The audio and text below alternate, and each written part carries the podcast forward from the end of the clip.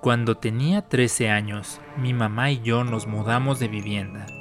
Se trataba de una pequeña casa en una situación de descuido importante, pero que por lo mismo rentaba a un precio muy bajo.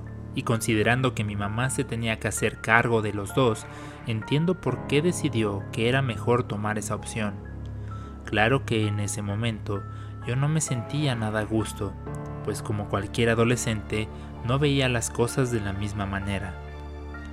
Realmente no hubo mucho que mudar, salvo por algunas bolsas de ropa y unas cuantas cajas. Mi mamá y yo no teníamos gran cosa. La casa tampoco tenía mucho. Era una sola planta con dos recámaras y los muebles venían incluidos con la renta, así que nos tomó unas cuantas horas establecernos adecuadamente. Después que entré a la que sería mi habitación, no me sentí nada cómodo y les va a parecer tonto, pero era como si algo dentro de mi cabeza dijera, no, tú no vas aquí. Y no me refiero a que escuché algo, más bien era una sensación, o llámenle intuición si quieren. En cualquier caso, acomodé mis cosas lo mejor que pude y tan pronto comimos algo me fui a acostar y a escuchar música. De las pocas cosas que tenía en ese momento era un reproductor MP3 que me gustaba muchísimo y al cabo de algunas canciones me quedé dormido. El sueño que tuve fue muy perturbador.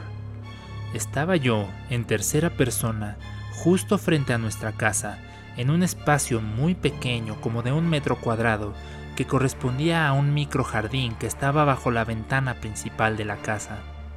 Al mirar hacia la entrada de la puerta, se encontraba la figura de un anciano sonriendo, solo que no tenía dientes y usaba un sombrero un tanto grande para su cabeza.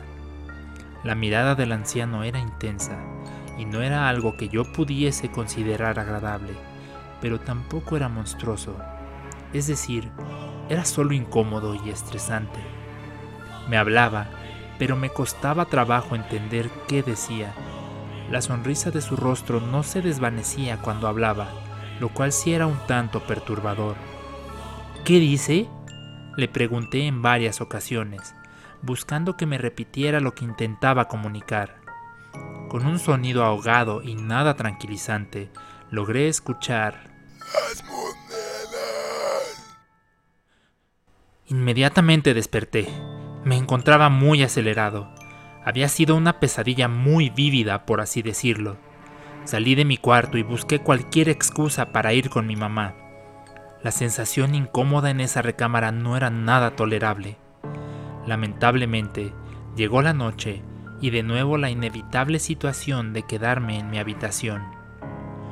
Volví a tener la misma pesadilla, o bueno, una muy parecida. Puedo recordar las leves diferencias. El anciano parecía estar estresado de que yo no le entendiera, y aunque recordaba que decía algo de las monedas, para mí era claro que decía muchas más cosas que yo no lograba entender. Nuevamente, en cuanto logré discernir algo de lo que me decía, escuché. Las monedas. Desperté en el acto y por un segundo juraría haber visto en la oscuridad la silueta de este anciano, justo frente a mi cama. Mi reacción natural fue voltear la cara y cuando tomé el valor suficiente para mirar de nuevo, ya no había nada. Pasé esa noche en vela, pues ¿quién podría dormir después de esto? La rutina del día siguiente me ayudó a distraerme un poco. Fui a la escuela, que ahora me quedaba un poco más lejos que antes. Me fue muy difícil concentrarme, pues venía a mi mente el recuerdo del día anterior. Y cosa rara, hice cualquier cantidad de esfuerzos para no tener que regresar a casa. Mi mamá no estaría ahí sino hasta la noche, y pues así como yo tenía la escuela, ella tenía su empleo. Hacia las 5 de la tarde volví a casa e hice todo lo posible por no entrar a mi recámara. Dormí un rato en la sala y no tuve ningún mal sueño. Mi madre al llegar me despertó, cenamos juntos, y aunque intenté persuadirla de que me diera oportunidad de dormir en la sala, me dejó claro que debería dormir en mi recámara. La historia se repitió y volví a tener la misma pesadilla. Esto fue sucediendo por semanas, me empezó a afectar considerablemente. Me volví más irritable de lo normal y no me atrevía a contarle a nadie. Me daba una vergüenza que pensaran que estuviera loco o se burlaran de mí.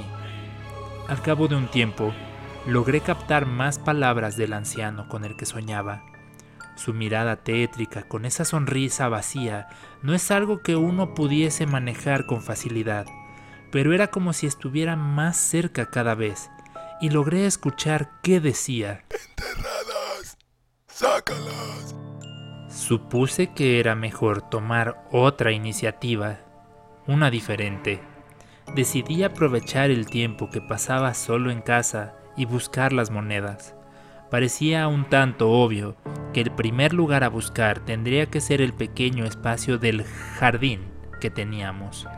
No teníamos pala, así que le pedí a una de las vecinas que me prestara una de esas palitas para jardín.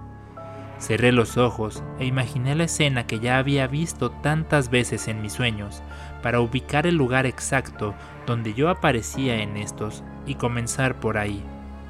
Así lo hice y no me tomó mucho tiempo encontrar una pequeña caja de madera envuelta en una bolsa hecha de manta, muy deteriorada. Adentro de la caja había algunas cartas y dentro de uno de los sobres se encontraban cuatro monedas muy grandes, plateadas, aunque ya con un tono azulado por la corrosión. Un par de semanas después, descubrí que se trataba de onzas Troy y al venderlas nos dieron un poco de dinero que nos sirvió mucho a mi mamá y a mí. Tan pronto llegó mi madre, no dejó de notar la tierra removida en la entrada y aunque se dispuso a reprenderme, se contuvo una vez que le mostré las monedas y le conté toda la historia. Concluimos que habíamos ayudado a un alma en pena a dejar atrás algo que lo ataba a este mundo. Lo corroboré esa misma noche, en la que ya no tuve esa pesadilla, pero sí soñé con el anciano, este ya no hablaba, solo me miraba, con esa sonrisa vacía. Después de eso no volví a soñar con él, y la sensación de incomodidad en mi recámara también se desvaneció.